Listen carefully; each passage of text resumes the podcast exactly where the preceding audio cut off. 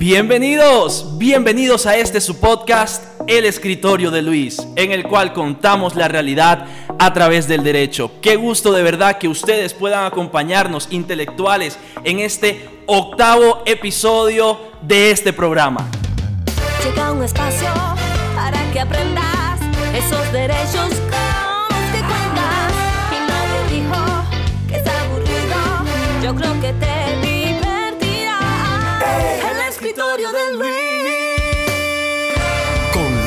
Sandoval. En esta ocasión contamos con la presencia de una persona muy experimentada en un tema que nos apasiona muchísimo en este podcast y es derecho penal enfocado en delitos sexuales. Es un gusto para mí presentarles a la doctora Ana María González. Bienvenida doctora, ¿cómo está? Hola Luis, ¿cómo estás? Buenas tardes. Gracias buenas por tardes. esta invitación.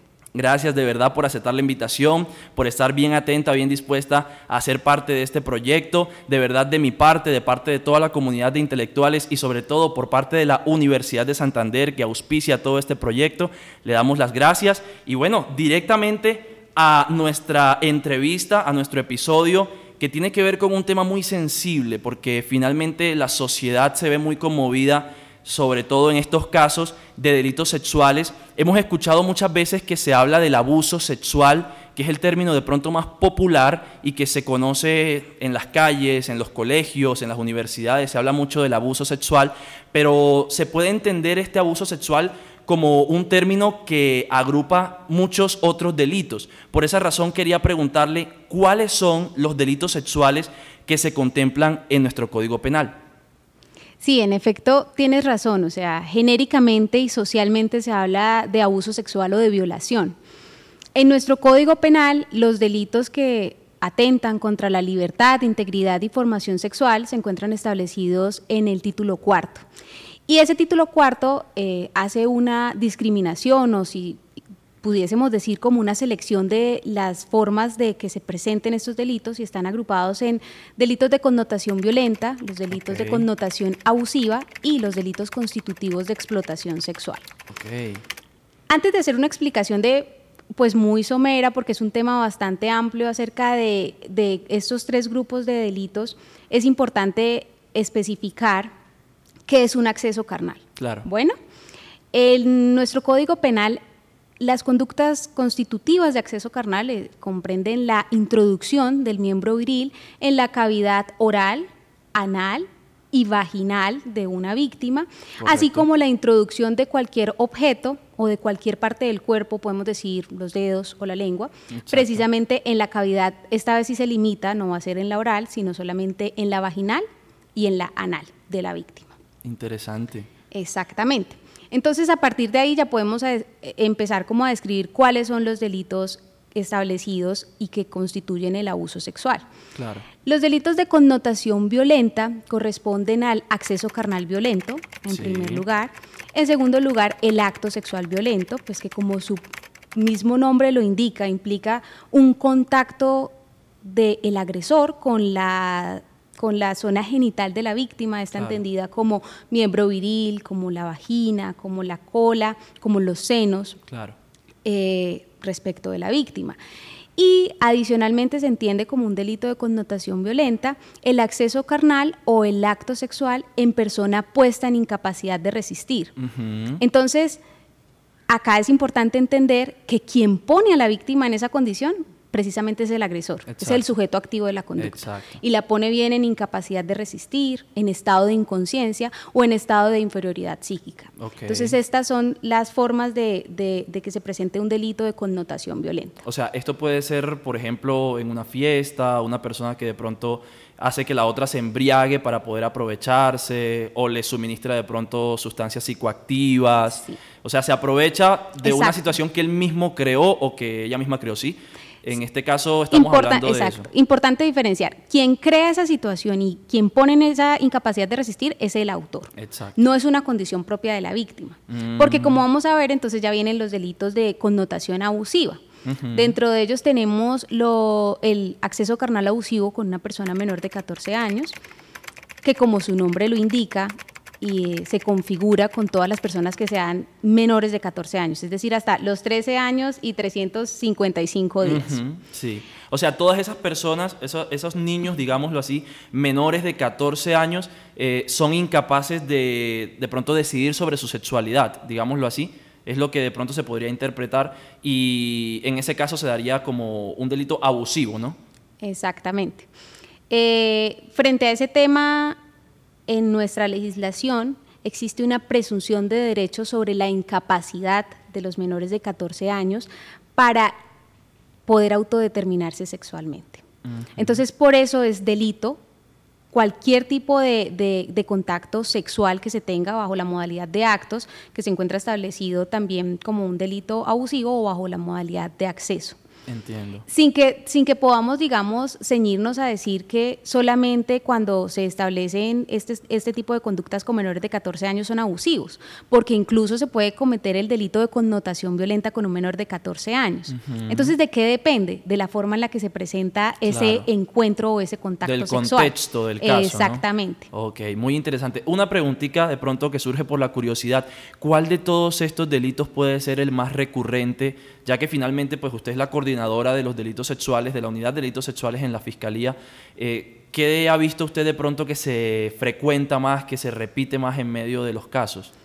Bueno, no me atrevería a decir como un delito como tal, sino más bien el, grupo poblacional que es más eh, sujeto de pasivo de este tipo de conductas. y precisamente son los menores de 14 años, mm, ¿sí? por esa posibilidad que se tiene de manipularlos, de engañarlos, porque ellos los niños, para los niños es muy difícil tal vez entender que los tocamientos o el que una persona mayor en quien depositan la confianza, en quien reconocen autoridad, los están sometiendo a conductas sexuales. Entonces, por eso es que ellos son más más pues es, o es más probable que en ellos se configuren este tipo de conductas. Entonces se pueden configurar los actos, los accesos, de connotación abusiva y de connotación violenta, porque también pueden intimidarlos amenazándolos con que le van a hacer daño a su núcleo familiar o a ellos mismos. y es un choque psicológico también en, el menor, ¿no?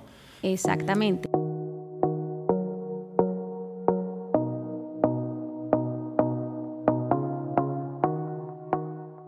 Tenía una pregunta también con el tema del acceso carnal, entendiéndolo como lo que la mayoría de personas llaman violación, ¿sí? El acceso carnal, que ya lo vimos.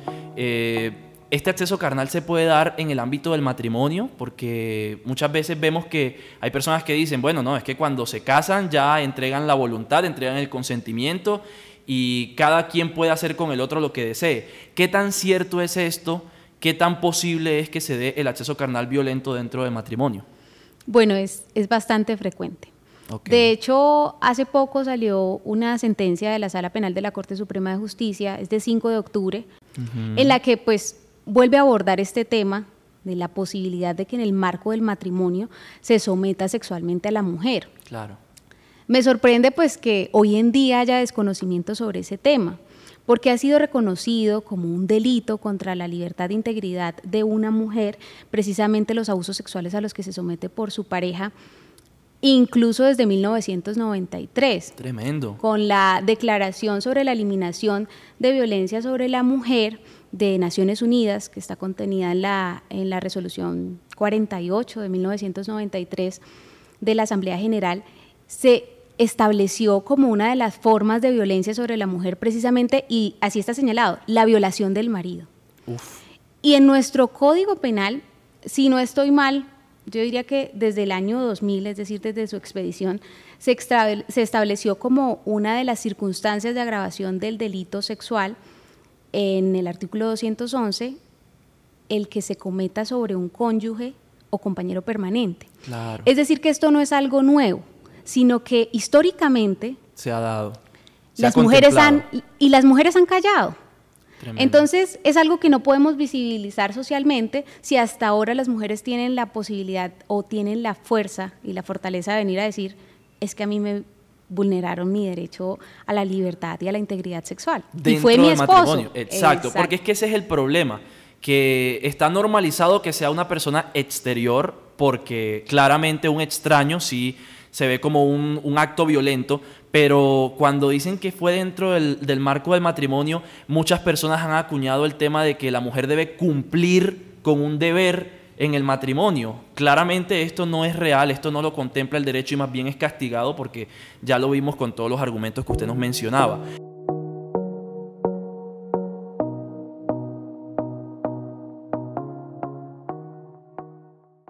Ahora, aprovechando que también nos mencionaba sobre el tema de los menores de 14 años, que me decía que de pronto son los más afectados o los más vulnerados, quisiera de pronto hacerle una pregunta ya más a su concepto, a su concepto profesional y en su experiencia. ¿Usted estaría a favor de que se le imponga la pena de muerte o cadena perpetua a quien abuse de un niño o niña? Bueno, mira que esa pregunta es muy polémica. Claro. Si yo te contesto desde la emoción, diría que sí, porque es una conducta demasiado dañina, porque desafortunadamente determina la vida de esos niños víctimas de abuso sexual y de sus familias. Pero eso contestando desde la emoción. Ahora, si yo te contesto desde la razón, no porque tenemos que entender cuáles son los fines de la pena, ¿no? Dentro de los fines de la pena está la prevención general, la prevención especial, la retribución justa. Claro. Hasta dónde es justo que tú pagues con tu vida por lo que hiciste. Exacto. La reinserción social. Entonces, como yo no puedo, como Estado, cambiar esa, esa, ese acto tan repudiable, tan reprochable, entonces acabamos con tu vida.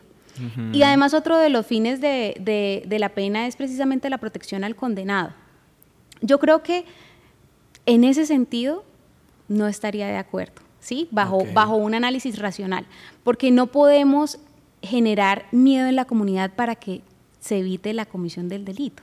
Y mientras generamos ese miedo, entonces acabemos con la vida del montón de personas que están cometiendo estos delitos, porque además estamos omitiendo el contexto social en el que crecieron y por el cual posiblemente se convirtieron en agresores sexuales. Claro, así es. Existe una gran probabilidad de que los actuales agresores hayan sido abusados sexualmente previamente. Hay estudios que incluso muestran estos resultados. Exactamente. Precisamente hacía esta pregunta porque pues no es un secreto que en nuestro país el, la pena, digamos, máxima a imponer han sido 60 años, ¿no? Y precisamente fue en un caso de delito sexual.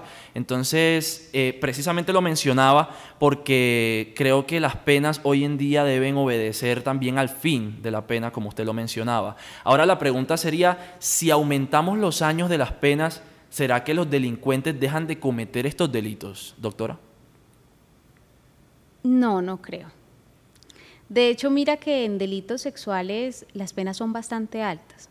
Y cuando se trata de delitos sexuales con menores de 18 años, existe una prohibición legal para otorgarles a ellos beneficios punitivos de descuento de la pena. Entonces, en ese sentido, eh, a lo que ellos pueden aspirar en caso de que sean hallados responsables, bien por parte del juez o bien mediante el allanamiento a cargos o la práctica de un preacuerdo es el mínimo de la pena. Entonces son penas que oscilan desde aproximadamente desde los 8 años. Son penas altas y, pues incluso pueden llegar hasta 30 años o más. Entonces considero que no es necesario aumentar la pena, pero sí realizar como campañas de concientización social, ¿sí? Identificar desde pequeños posibles agresores. Interesante. Claro, así debe ser. Muchísimas gracias, doctora, por aclarar las dudas en este espacio, sobre todo frente al tema de delitos sexuales que finalmente es un tabú de pronto en la sociedad, pero debe acabarse porque debemos romper con el silencio y romper con la desinformación. Exactamente.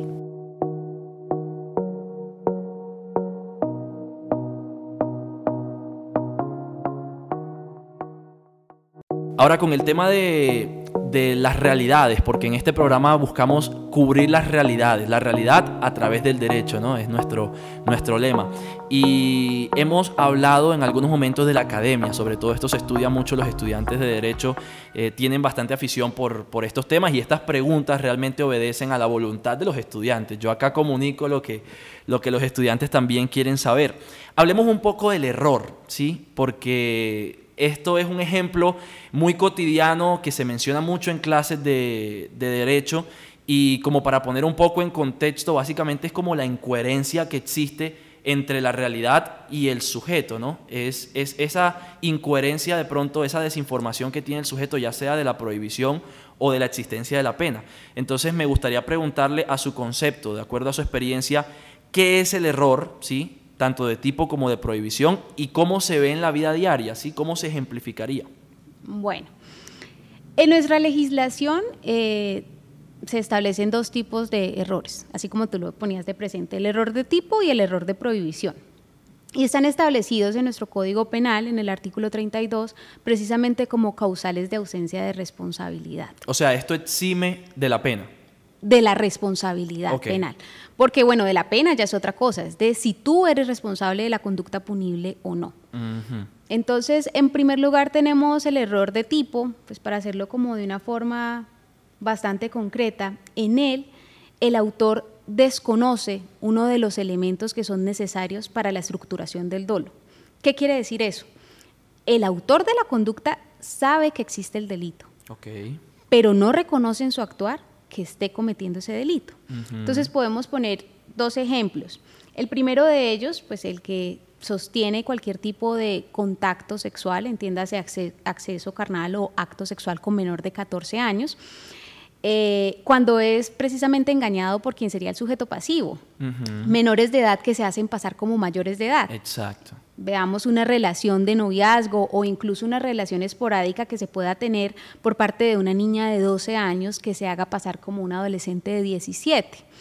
Entonces, y se puede dar, esto es muy común, más común de lo que se, puede piensa. dar. Ahora que es importante que ese error sea invencible, que el autor haya hecho lo posible para actualizar su conocimiento. Entonces, por ejemplo, hay que analizar toda la estructura que hay alrededor de ese comportamiento, porque muchas veces niñas o niños de 12 años tienen em, pues una, una estructura física que les hace pensar a las personas que son mayores de, esa edad que tienen eh, cronológica. El autor tiene que estar convencido de que ese niño tiene, pues no tiene 12 años, tiene 17 años, ¿sí? Porque no puede ser solamente, ay, yo presumí, no.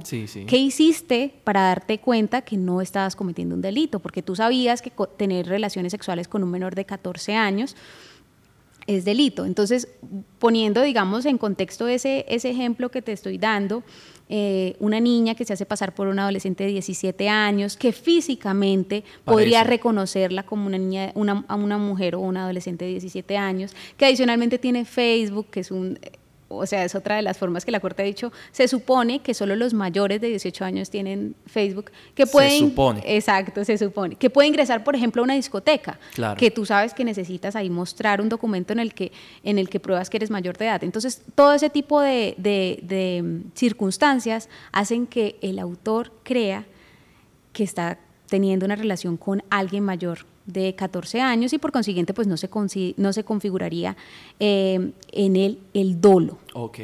Y finalmente si esto se da, si finalmente el autor comete, digámoslo así, el delito, pero no tuvo cómo comprobar que esa persona era menor de edad, ¿qué sucede en el juicio? O sea, ¿quién determina que el autor no tenía esa capacidad?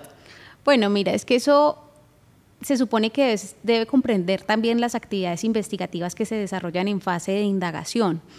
De hecho, eh, nosotros le preguntamos siempre cuando los, menores de 14 años dicen, no, fue una relación voluntaria, fue consentida, aclaro, ese, ese consentimiento es inválido. Eh, le preguntamos, ¿qué edad le dijiste que tenías? Él sabía cuál era tu edad para empezar a establecer, porque no podemos hacernos ciegos a las realidades procesales. ¿no? Entonces, la Fiscalía debe agotar una parte, por parte de la defensa también. Hay una posibilidad de solicitar pues, la preclusión, O también se puede en el marco del juicio oral y que sea el juez el que, el que encuentre como probada esta causal de ausencia de responsabilidad.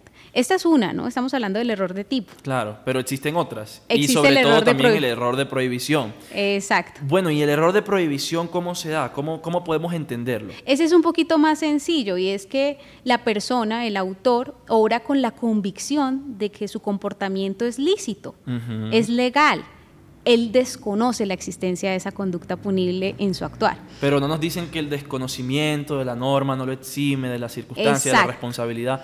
¿Qué pasa ahí? Esa, esa es la regla general. Claro. Sin embargo, hay que entender condiciones especiales. Entonces, por ejemplo... ¿Un extranjero? Puede ser, por ejemplo, mira que en Venezuela no es delito tener relaciones sexuales con menores de 14 años. Ah, mira. Pero para hablar realmente de, de, de, el error de prohibición, hablemos, por ejemplo, de un ciudadano que viva en el campo, que no tenga la posibilidad de estudiar ¿sí? Que se crió viendo a sus papás que se unieron desde que tenían 12 años y así concibieron la familia e inicia su familia también con una menor, digamos de 12 años. Entonces, por eso incluso ha llegado a la corte y hay una sentencia que se llama la sentencia del amor, ¿no? Porque dice como, yo no sabía que amar era delito. Lo, leí, lo leí. Entonces, en ese sentido se puede estructurar también el error de prohibición. Tremendo, doctora. Muy interesante todo esto que plantea.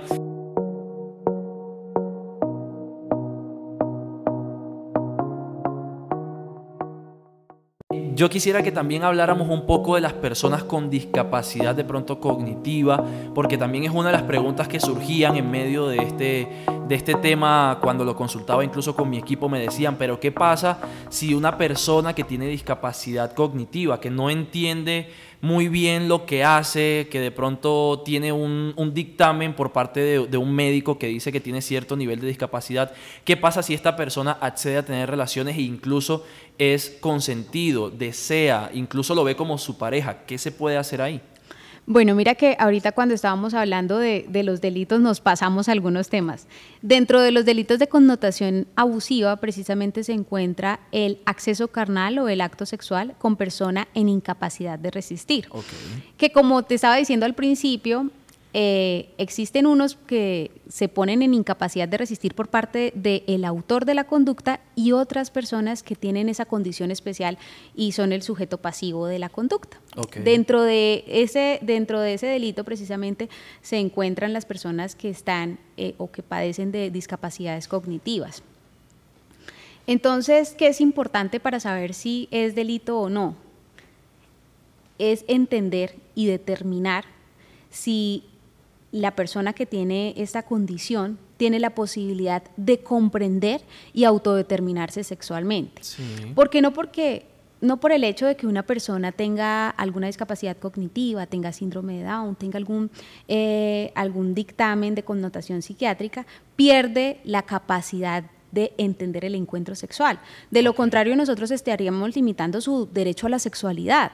Y eso no se puede. Exactamente. Entonces, lo más importante es que no podemos partir de que la persona porque, por el hecho de tener una discapacidad mental ya no tiene la capacidad, sino que tenemos que determinar si entiende qué es el encuentro sexual, si además eh, comprende cuál es el alcance. Los efectos de todo Los efectos, exactamente. Bueno, finalmente vale aclarar también a nuestra audiencia que en temas civiles, por ejemplo, estas personas también han sido ya muy protegidas y de hecho civilmente ya pueden administrar sus bienes, ya no son de pronto reconocidas como interdictos. La figura de la interdicción ya no existe. Que ya incluso cambió el nombre, exactamente. Exacto. Entonces, en ese punto, pues si civilmente, si desde la parte del derecho civil no se les están limitando sus derechos, sino que más bien se les está instando a que puedan eh, ejercer libremente sus derechos y de pronto tener apoyos, ¿sí? porque tienen, entiendo que tienen apoyos, tutores, pero si por parte del derecho civil se les permite, pues por parte del derecho penal también hay que entender que estas personas son personas y necesitan eh,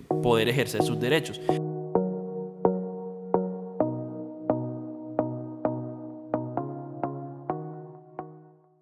En este tema también me gustaría abarcar un poco de su experiencia, ¿sí? Un poco para ir cerrando las preguntas de contenido de nuestra entrevista. Aquí, dicho sea de paso, ¿qué tal el café? delicioso. Ah, bueno, Me, alegra para que no digan que acá no servimos buen café. Finalmente me gustaría comentar un poco sobre la experiencia que ha tenido Ana María en todo este trasegar del derecho y, hablar un poco sobre su carrera, sobre eh, los obstáculos que de pronto ha tenido que superar o de pronto qué puede resaltar eh, en medio de, esta experiencia. Así que empezaría preguntando cuál ha sido ese caso más importante o cuál ha sido de pronto esa experiencia o esa enseñanza más importante que le ha dejado su, oficio en, en la fiscalía y sobre todo como abogada. Bueno, eh, respecto a casos, pues no puedo, no puedo hablar realmente porque yo no estoy acá representando a, la institución. Me parece igual importante este momento para poder, eh, para que quede claro, ¿no? Sí, sí, claro. En cuanto a la experiencia, bueno, te agradezco porque has dicho a lo largo de la entrevista que tengo mucha experiencia. La verdad, no tengo tanta experiencia como muchas otras personas, pero sí la vida me ha, me ha permitido estar en cargos en los cuales he podido tener un papel activo eh, a lo largo de, del proceso y he podido pues también aprender entender la realidad social, aplicar el derecho penal, que me parece la verdad un área demasiado apasionante del derecho. Y en ese sentido y sobre todo en esta área que tú hablabas al principio, precisamente pues de, delitos sexuales, de, la delicadeza del tema, claro. considero pues que ha sido muy, muy enriquecedor por lo menos entender que realmente ha habido una discriminación social, familiar, institucional. Históricamente. históricamente sobre las mujeres, ¿no? Porque nosotras las mujeres de hoy en día somos mujeres como empoderadas que decimos, o sea, nunca he sido discriminada, es mentira. Entonces, poder entender eso para eliminar estereotipos de género, me parece demasiado interesante poder contribuir al desarrollo de, la eliminación de estas barreras que históricamente se le han puesto a la mujer, me parece muy interesante. Y pues en ese sentido pues también le agradezco a la vida y a, precisamente a la institución a la que trabajo por la confianza eh, depositada pues en personas que somos jóvenes, a las que se nos abrieron las puertas y a las que se nos ha apoyado incluso para continuar la capacitación. Ok, o sea, en este en esta experiencia, en este trasegar, usted diría que de pronto los obstáculos que ha tenido que superar no han sido directamente con la institución? O sea, eh, ¿han sido mínimos? Sí, no, nunca. Con la institución nunca. Anteriormente trabajé también con la rama judicial.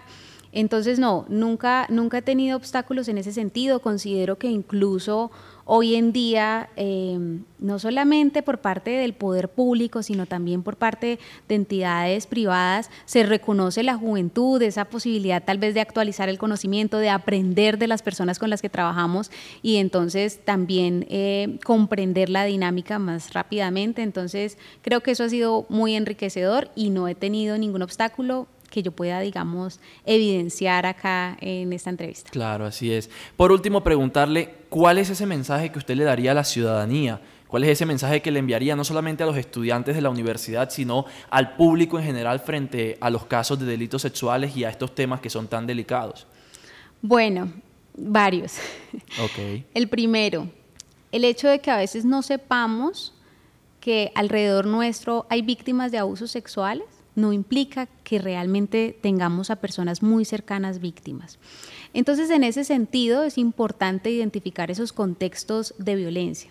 Es importante educar a nuestros niños para que ellos tengan la convicción de que pueden hablar, de qué es normal y qué no, porque a nosotros nos educaron teniendo vergüenza de decir que existen partes íntimas y que ellas son la vagina, el ano, la cola, los senos. Y en ese sentido, entonces los niños tampoco tienen esa posibilidad. Entonces es muy importante romper con esos paradigmas, Exactamente. romper con esas malas costumbres.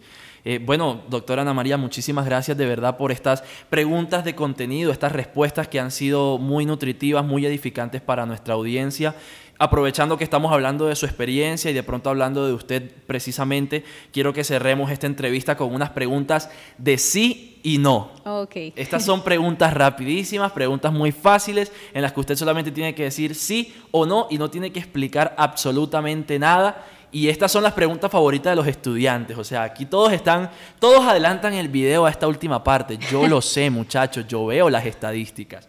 Vamos a comenzar con ¿Le gustaría llegar a ser fiscal general? No. No. Ok. ¿Tiene favoritos en su equipo de trabajo? Sí. Ok. ¿Practica algún deporte? No. ¿No? Ah, bueno. ¿O hace ejercicio? Tampoco. Ah, bueno, pero, pero está muy fit, está muy fit. Eh, ¿Le gusta el vallenato? Sí. Ok, ahorita me pasa ahí para crear una playlist. Compartimos, yo también soy de por allá, entonces. ¿Y le gustó estar en el escritorio de Luis? Claro que sí. Perfecto, doctora. Muchísimas gracias por estar con nosotros en este espacio, en este octavo episodio sobre delitos sexuales, sobre un tema tan apasionante, tan interesante para todos los estudiantes de Derecho y para el público en general.